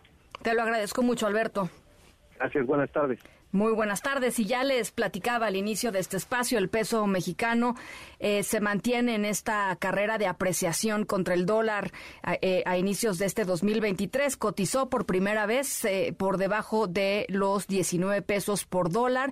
Y aquí lo interesante me parece es tratar de entender de dónde viene este empuje de apreciación, qué factores son internos y qué factores no dependen ni de las decisiones del gobierno mexicano ni las decisiones del Banco Central Central Mexicano. En la línea telefónica, Gabriela Siller, directora de análisis económico en Grupo Financiero Base y profesora en economía en el TEC de Monterrey. Me da mucho gusto saludarte, Gabriela. Feliz año, primero que nada. Feliz año nuevo, Ana Francisca. Muchas gracias por tenerme en tu programa. A ver, pues creo que vale la pena hacer esta distinción, ¿no? ¿De dónde vienen estas fuerzas? Bueno, fíjate que desde el 2022 vimos que el peso se apreciaba de manera importante, de hecho cerró como la segunda divisa más apreciada entre los principales cruces del dólar y esto se debió a tres factores. Uno, los flujos que llegan del exterior por exportaciones, remesas e inversión extranjera directa, lo cual depende directamente del crecimiento de la economía de Estados Unidos. En segundo lugar, la política monetaria restrictiva del Banco de México, porque los incrementos en la tasa de interés, mayor tasa de interés, pues incentiva también la entrada de dólares para inversión extranjera de cartera. Y finalmente las apuestas sobre el peso mexicano en el mercado de futuros de Chicago, en donde el año pasado se volcaron a favor del peso, Entonces todo esto fue lo que provocó que se apreciara el peso. Y hoy vimos una disminución, como bien mencionabas, por primera vez de, debajo de 19 pesos por dólar desde febrero del 2020, antes de que iniciara la pandemia del coronavirus. Y se debió a optimismo generalizado porque mañana se publica la inflación de Estados Unidos en diciembre y se espera que muestre nuevamente una desaceleración y con esto pues a lo mejor la Reserva Federal ya no tendrá que ser tan agresiva en los incrementos de la tasa de interés Tú sabes que cuando la FED sube la tasa de interés agresivamente, bueno, pues esto incrementa la probabilidad de recesión en Estados Unidos. Entonces hoy el mercado financiero estuvo muy optimista que mañana la inflación, aunque sí seguirá siendo alta, 6.5%, pero que seguirá mostrando una desaceleración y que con esto la Fed a lo mejor ya nada más puede subir este año su tasa hasta un nivel de 5.5%. Y por otro lado también la reapertura en China. Ya ven que tenían la política de cero COVID, ya, ya ha habido una reapertura económica y entonces esto genera expectativa de mayor movimiento en la economía global este año. Eh, ¿Cómo, cómo eh, ves, eh, digamos, uno de los factores que estaban por ahí también un poco eh, e, en duda en la tablita era cómo actuaría el Banco de México y la importancia finalmente pues del respeto a la autonomía y de la autonomía, en fin, en, las decisiones del Banco de México, que también, pues supongo, juega de alguna manera para que haya pues cierta estabilidad, ¿no? Sí, definitivamente, porque por ejemplo vimos el año pasado la lira turca, en donde el banco no es autónomo, su banco central, y se depreció alcanzando niveles máximos históricos. Aquí la autonomía del Banco de México ha hecho posible que para combatir la inflación sigan subiendo la tasa de interés. Si se tuviera dudas sobre la autonomía en la práctica del Banco de México, definitivamente quedaríamos de apreciaciones del peso. Entonces, entre los factores internos que favorecieron o han favorecido la apreciación está precisamente el actuar del Banco de México, que se ve que, bueno, pues tiene buena reputación, que sigue siendo autónomo en la teoría y en la práctica, y por otra parte también finanzas públicas balanceadas, que al interior, bueno, podemos criticar o decir que a lo mejor el gasto público no se ha ejercido de manera más eficientemente posible, pero finalmente están balanceadas y no se ha incrementado de manera significativa la deuda. Y bueno, pues de manera externa, pues están sobre todo estos flujos de dólares que llegan del exterior. Y ojo, porque eso es bien importante, porque todo indica que en el mediano plazo el tipo de cambio pueda mostrar un rebote. Claro. Y dado que, bueno, pues espera que la economía de Estados Unidos se desacelere o que caiga en una leve recesión y con esto pues también se desacelerarían las exportaciones y las remesas y también la inversión extranjera directa. Y además en el mercado de futuros de Chicago, más bien ahí ya se volcaron del otro lado las posiciones, inclusive las que esperan una depreciación del peso, a la última estimación alcanzaron un nivel máximo histórico. Entonces, ahorita estamos viendo apreciación del peso, hacia el segundo trimestre es posible que empecemos a ver depreciaciones moderadas, para ubicarse nuevamente en niveles como de 19.20 pesos por dólar. Y es posible que este año otra vez pudiera volver a subir hacia los 20 pesos por dólar, pero mucho va a depender también de lo que ocurra con estos flujos de divisas que llegan del exterior. Oye, y, una de las de las cosas que le pega, digamos, a los bolsillos de una cantidad importantísima de, familias en México, y ya lo decías, son las remesas, Gabriela. Eh, eh, el tema de que el, el, peso esté apreciándose frente al dólar, eh, pues ahí significará que durante por lo menos algún tiempo las familias mexicanas estarán recibiendo eh, eh, pues menos, menos pesos, ¿no? una menor cantidad, digamos, de pesos por remesa recibida. Así es, digo, por una parte decimos que bueno que el peso se aprecie porque eso ayuda a la inflación, porque baja el precio de los artículos importados, pero por el otro lado afecta a las familias mexicanas que reciben remesas y también afecta a las exportaciones, porque se vuelven más caras de manera relativa. Lo bueno es que la apreciación ha sido paulatina, entonces es como si uno se fuera poco a poco acostumbrando. Pero sí, definitivamente que esas remesas, por los mismos dólares recibidos al cambiar los pesos, pues ahora recibirán una menor cantidad. Y lo malo es que de por sí, pues ya se espera una desaceleración de las remesas. El año pasado, pues se estima que crecieron alrededor del 13%. Este año yo creo que veremos un crecimiento del 6 o 7%, pero cambiándolos a pesos, pues todavía mostrarán una mayor desaceleración. Bueno, entonces, eh, positivo o negativo, Gabriela, tiene un poco de las dos cosas, ¿no? Depende, exacto, del ángulo que lo veas, pero yo creo que ahorita está más cargado hacia lo positivo, sobre todo porque la inflación fue el principal reto económico y ayuda que baje el tipo de cambio a controlar la inflación. Bueno, pues ahí está. Gabriela Siller, te agradezco muchísimo. Ojalá podamos conversar más seguido por acá. Con mucho gusto, Ana Francisca. Un abrazo. Muy buen año, Gabriela. Igualmente. Las 6 de la tarde con 24 minutos. Nos vamos a la pausa. Regresamos con mucho más. Estamos aquí en la tercera de MBS Noticias. Yo soy Ana Francisca Vega. No se vayan. Regresamos. En un momento regresamos. Continúas escuchando a Ana Francisca Vega por MBS Noticias. Continúas escuchando a Ana Francisca Vega por MBS Noticias.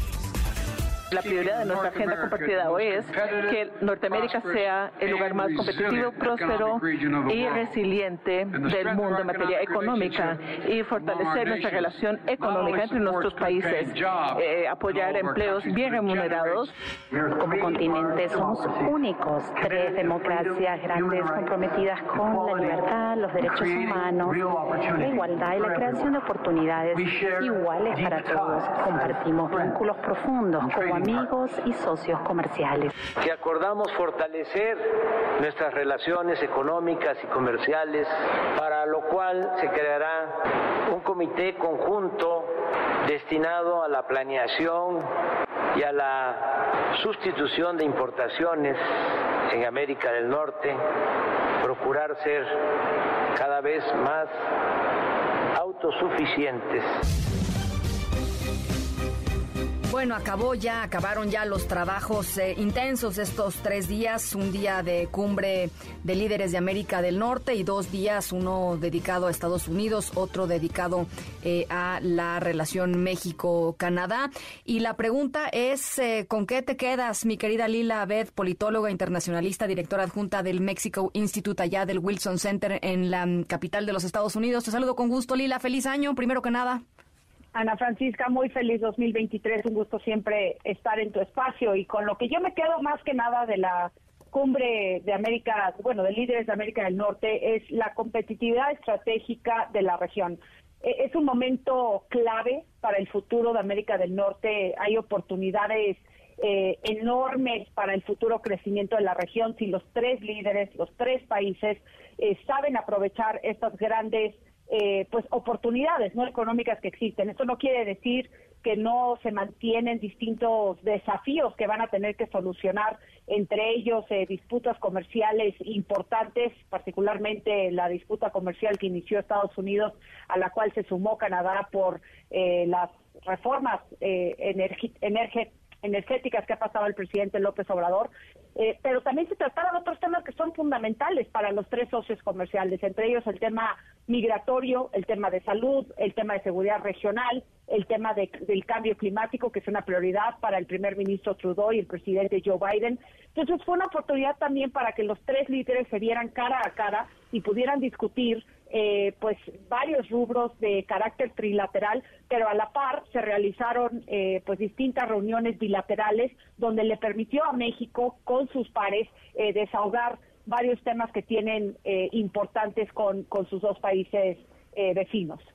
¿Qué, haces? Eh, eh, qué, te parece, digamos, eh, todo este esta narrativa, vamos a llamarla así, de que los países decidieron dejar de lado el tema energético para concentrarse, digamos, en lo que no está en lo que no está trabado y, que decidieron no hablar sobre el tema energético? No hay mención del tema energético ayer en la conferencia de prensa. Hablaron de medio ambiente, ¿no? Que es como tangencialmente relacionado con el con el tema energético, pero no no directamente eh, pues hablando sobre, sobre la política energética em, y, la, y el, contraste con, pues, con la realidad, o sea, lo que está ahí, que está trabando mucho la relación y, y la integración, pues es el tema energético, importantísimo, fundamental eh, para Estados Unidos y Canadá. A ver, los golpes en este tipo de cumbres eh, se dan a puerta cerrada. El, el, carácter es trilateral, los tres líderes suelen eh, no presentar un frente unido, un mensaje optimista, pero eh, a puerta cerrada, yo estoy segura que platicaron sobre la disputa comercial que tienen en contra de, México por no por las reformas que impulsaba el presidente López Obrador, que supuestamente violan uno o varios capítulos del Tratado de Libre Comercio de la región de América del Norte. Eh, el mismo primer ministro Trudeau lo, lo dijo en una entrevista en la antesala de esta cumbre que México tenía que dar eh, pues respuestas contundentes a las distintas consultas que ha hecho el gobierno canadiense como estadounidense. Incluso el asesor del Consejo de Seguridad Nacional de la Casa Blanca, Jake Sullivan, también recalcó que tienen que avanzar en la materia con México y que si no se que si no se resuelve el tema y no se desahogan las preguntas y las dudas que tienen, las consultas, el proceso de consultas que ahorita se amplió, se puede convertir en un panel tal como lo marca el TEMEC. Entonces, claro, el comunicado, si lo lees, marca acciones concretas genéricas eh, de unidad, eh, optimistas, pero esto no quiere decir que los tres líderes no tocaron fibras muy sensibles y que desde luego vamos a ver las consecuencias o las soluciones de ellas en el futuro muy próximo. Eh, finalmente te quisiera preguntar, Lila, el, um, eh, tener, digamos, una relación cercana eh, entre ellos y, me remonto a la relación, por ejemplo, y a las agresiones recibidas por el presidente Trump em, en su momento. Es decir, tener una relación pues respetuosa, educada, cercana, ¿importa? Claro que importa, pero también hasta cierto punto es a fuerza. ¿No? Eh, es mejor llevarte bien con tu vecino a tener roces todo el tiempo. Eh, por, por estar geográficamente cercanos, por la amplitud de temas que abarca la agenda bilateral, claro que van a surgir diferencias que tienen que desahogar Estados Unidos con México. Eh, vimos una calidez importante entre el presidente Joe Biden y el mandatario mexicano. hay que recordar que Joe Biden es un hombre nato en la diplomacia, tiene una larga trayectoria eh, en política exterior cuando fue eh, miembro del Congreso de Estados Unidos, ocho años vicepresidente del, del expresidente Barack Obama. Eh, es una persona que entiende la diplomacia. Por eso aterrizó en, en AIFA. si eso le podría ayudar poquito a mejorar la relación con AMLO, lo va a hacer y lo hizo, aunque despegó después del aeropuerto internacional en la Ciudad de México.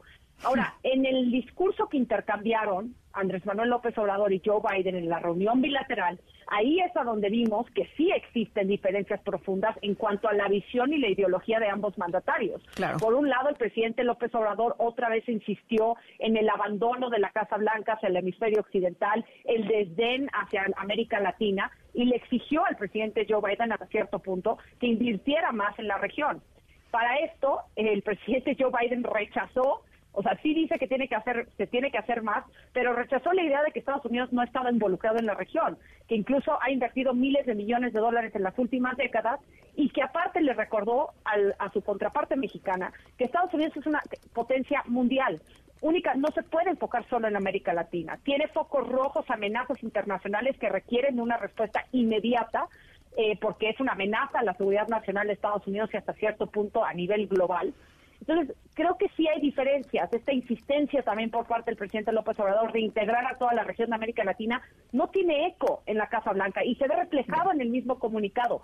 No son momentos para hablar de estos temas. Son de carácter trilateral, es de carácter bilateral hasta cierto punto, pero dentro de los temas que se habían negociado de antemano que se iban a tratar eh, en, esta, en esta cumbre. Ahora, el presidente López Obrador, como siempre suele hacerlo, mucho de su mensaje está dirigido a su base electoral y a sus aliados de la región de América Latina, por eso hizo mención a Brasil. Pero sí, sin duda importa una buena relación, pero esto no quiere decir que todo eh, camine de manera perfecta. Oye, eh, eh, rápidamente nada más preguntarte, eh, había un tema raro que, que, pues no, no encuentro y me parece muy importante, no encuentro la, respuesta. En la mañana de ayer la Casa Blanca emitió un comunicado en donde se decía que se había acordado eh, la construcción de una de un centro migratorio eh, al sureste mexicano, un centro que se necesita, digo, basta con ver las imágenes cotidianas de lo que sucede en Tapachula eh, para darte cuenta que las actuales centros migratorios están total y absolutamente rebasados y son indignos, pues, ¿no? Es, es inhumano tener a la gente como, como la tenemos aquí en México, en Tapachula. Decía la Casa Blanca, se acordó hacer este centro, este centro migratorio eh, y el presidente López Obrador dijo que no. Eh, algunas horas después, eh, ¿hay claridad en la prensa de Estados Unidos sobre, sobre este tema? Lo que ha dicho CBP y el secretario Alejandro Mayorkas es que implementaron dos medidas innovadoras que en realidad son un experimento eh, para tratar de frenar la cantidad de migrantes que están llegando a la frontera entre México y Estados Unidos. El primero es una aplicación o una plataforma electrónica que se va a llamar CBP One App. en donde los migrantes pueden eh, subir o procesar documentación que puedan decir que tienen a un sponsor, ¿no? En Estados Unidos que los va a recibir que ya pasaron los distintos filtros de seguridad que se requieren para recibir autorización de viajar hacia Estados Unidos y un complemento de ello es que se va, se va a abrir este centro en Tapachula, en la frontera sur de México, para que también los migrantes estén forzados a procesar su documentación en la frontera entre México y Guatemala antes de llegar a Estados Unidos. Es decir, los que no hayan procesado su documentación en este centro eh, en, en, la frontera sur de México o no hayan procesado su documentación por medio de esta aplicación o esta plataforma electrónica nueva, van a quedar fuera de la oportunidad de poder ingresar de manera legal a Estados Unidos. Es una medida innovadora, es un experimento, no sabemos si va a dar resultados, pero es parte de la presión que está sintiendo Joe Biden con la mayoría republicana que ahora tiene los republicanos en la Cámara de Representantes, Ana Francisca. Bueno, pues ya veremos eh, qué sucede, porque francamente lo que está pasando en Tapachula en, los últimos días hay un verdadero eh, eh, pues ataque ya de la comunidad, de la gente de Tapachula en contra de los migrantes que llevan meses varados ahí. Eh, en fin, es una, es una verdadera bomba de tiempo y, pues claramente aquella promesa, eh, Lila, de que iba a haber una migración segura y ordenada y humanitaria del lado mexicano, pues quedó en eso, en una promesa que eh, pues vergonzosamente no hemos, no hemos cumplido. No, sin duda, y, también esto ha sido agravado por la crisis humanitaria ¿no? que existe en Haití, que pone las cuestiones que hablaron el presidente Joe Biden con su contraparte canadiense, eh, pero también es una solución que requiere una visión regional y que no se va a resolver de un día para otro. Incluso estas nuevas medidas que anunció el presidente Joe Biden no quiere decir que cuando un migrante está enfrentando una situación de peligro eminente contra su vida o no tiene trabajo o quiere darle de comer a sus hijos, van a hacer el viaje hacia Estados Unidos si ellos tienen la oportunidad o creen que la tienen de ingresar a, a, ese país norteamericano. Entonces, sin duda es una de las, de las grandes crisis que tiene ahorita la región y que puede frenar el crecimiento económico y por eso todos los otros temas tienen que solucionarse a la par para obtener ese, esa competitividad estratégica y para crecer aún más el desarrollo económico de América del Norte. Lila, Beth, te mando un abrazo enorme. Otro enorme de vuelta. Muchas gracias, Ana Francisca. Que sea un muy buen año. Gracias. Las seis de la tarde con 38 minutos. Em, nos vamos a otras cosas. Ana Francisca Vega, NMBS Noticias. Y aquí todo apesta. ¿Todo? ¿Eh? De acuerdo a un estudio serio, Springfield es la ciudad menos popular de Norteamérica. En ciencia está perdida. Y esto es lo que les digo. La Tierra gira alrededor del Sol. ¡Quémela! ¡Qué gran historia! ¡Me han robado mi alma! Estamos escuchando un extracto de la caricatura de Los Simpson, del cartón de Los Simpson, eh, sobre un tema que no es de risa en lo absoluto, que tiene que ver con los linchamientos, un incremento de la violencia, algo que ha empezado eh, a ser un problema y son prácticamente cotidianos, ¿eh? No, que, los medios no los eh, repliquemos todos los días no quiere decir que en una buena parte del territorio nacional no estén ocurriendo intentos de linchamientos o ya linchamientos eh, eh, en sí mismo. Em, la organización Causa en Común ha reportado eh, más de 500 intentos de linchamiento y casi 100 linchamientos exitosos desde inicios del 2020 y hasta el 2022. Imagínense nada más. Puebla y Tlaxcala son los estados con más intentos de linchamiento o linchamientos concretos en nuestro país. Y nuestra historia, nuestra historia sonora tiene que ver justamente con, con algo así. Al ratito les voy platicando. Vamos a la pausa, regresamos con Mariana Linares Cruz y su plaza pública. En cultura está muerta. En un momento regresamos. Continúas escuchando a Ana Francisca Vega por MPS Noticias. Continúas escuchando a Ana Francisca Vega por MPS Noticias. Plaza Pública. Mariana Linares Cruz. పొలం గట్టు దుమ్ములోన పోట్ల గిట్ట దూకినట్టు పొలేరమ్మ జాతరలో పోతరాజూగినట్టు కిర్రు చెప్పులేసుకొని కర్ర సాము చేసినట్టు Mariana Linares Cruz. Ana Francisca Vega, ¿cómo estás? Qué gusto saludarte. a ti y a toda la gente en este miércoles 11 de enero. Y aunque hay gente que todavía, no, no sé si te pasa que como que todavía no empezó el año, ¿no? Se dice, no, pues todavía no tanto. Yo, la verdad, siento decirles que esto ya empezó y empezó muy intenso, Ana, nada más basta con, con esta este, visita tripartita aquí en, México, pero también echar un ojo oído, una pasadita a las redes de la noche de anoche, que fue la entrega de los Golden Globes, los Globos de Oro, para darse cuenta, Ana, que por lo menos en la industria audiovisual de Estados Unidos se nos viene un año diverso y de nuevas narrativas, un poco lo que pudimos ver anoche. Vamos a recomendar en esta plaza pública, ¿no? Si estás de acuerdo, algunos de los títulos ganadores, son 30 categorías, no vamos a ir con todas, nada más quiero recomendarles las que pueden encontrar aquí en México eh, de esta ceremonia, películas y series que pueden encontrar a través de las distintas plataformas. Pero antes de eso, Ana, me gustaría ubicar un poquito qué significan los Golden Globes y por qué arrancan o por qué siempre se dice que arrancan la temporada de aplausos de alfombra. Los Golden Globes, Ana, son los premios que se dan a lo mejor del cine y la televisión, no arrancaron con televisión, pero en lo mejor del cine en Estados Unidos desde hace 80 años, es decir, desde 1944. Pero aquí lo importante, Ana, me parece, es poner foco en quién da estos premios. Y a diferencia de los Oscars, que es una academia y son los propios miembros de quienes hacen las películas, los, actores, las actrices, las directoras, directores, este premio lo da una cosa muy rara, muy rara porque es la Asociación de la Prensa Extranjera de Hollywood.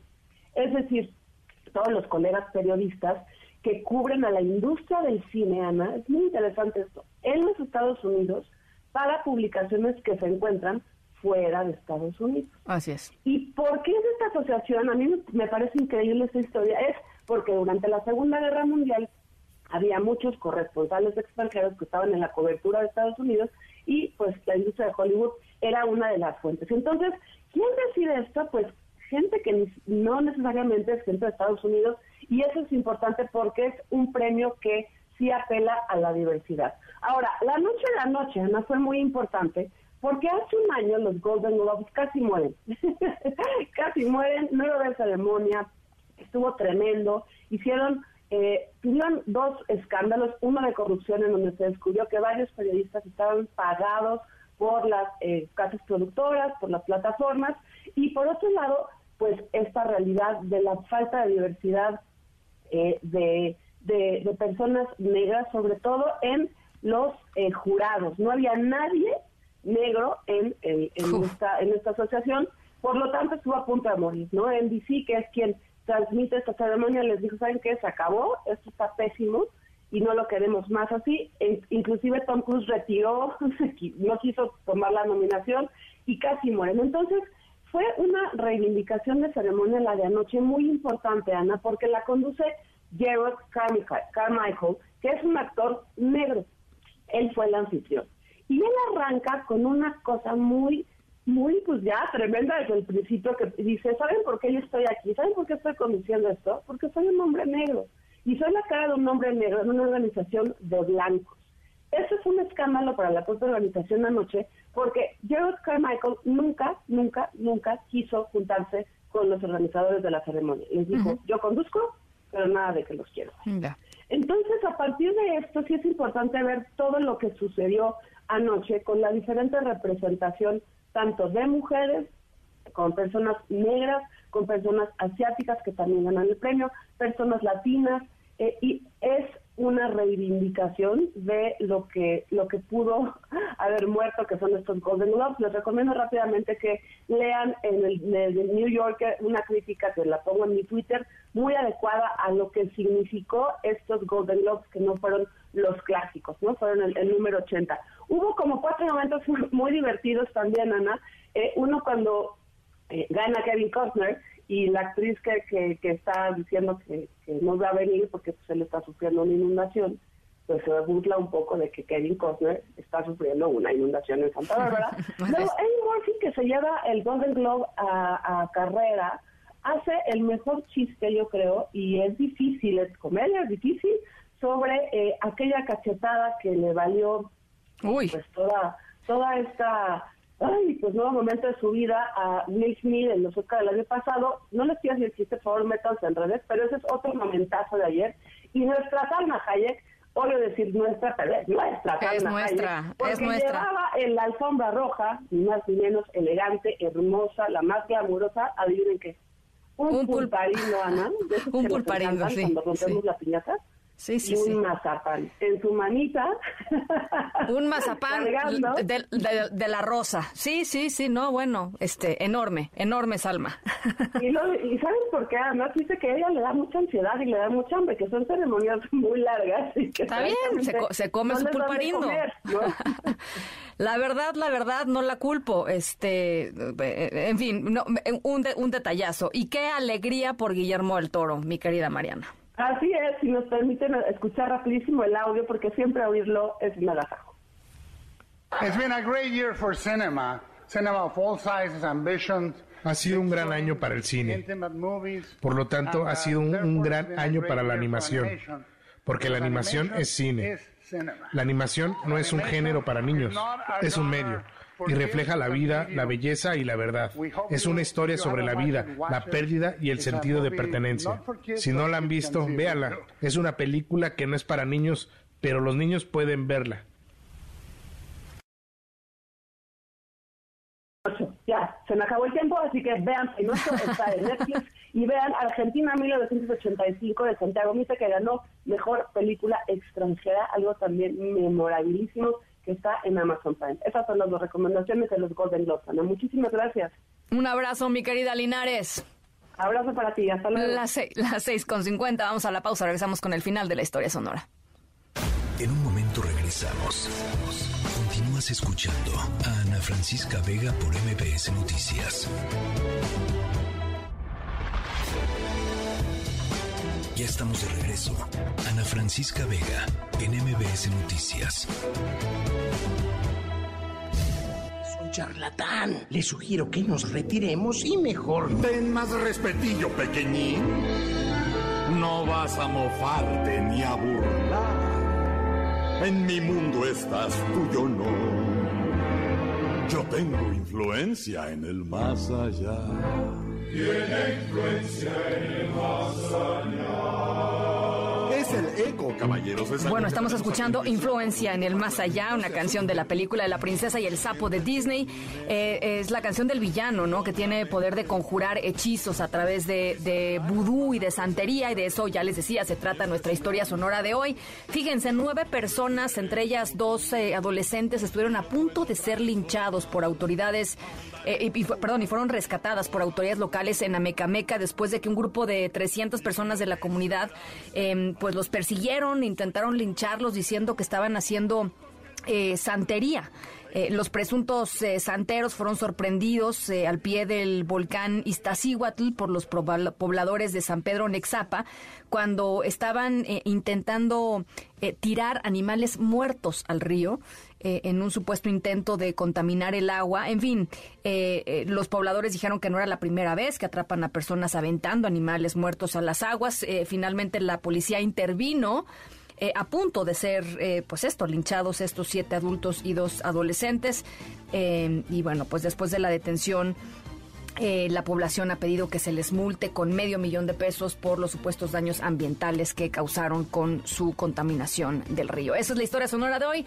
Las 6 con 56, sí habrá eh, alianza, va por México, PRI, PAN, PRD para Estado de México y Coahuila. Mañana se anuncia a las 12 del día. Nos vamos a nombre de todo el equipo de esta tercera emisión. Gracias por acompañarnos en esta tarde de miércoles. Yo soy Ana Francisca Vega. Los dejo con Pamela Cerdeira con toda la información. Cuídense mucho, pásenla muy bien y nos escuchamos mañana a 5 de la tarde. MBS Radio presentó Ana Francisca Vega. Información para todos. MBS Noticias.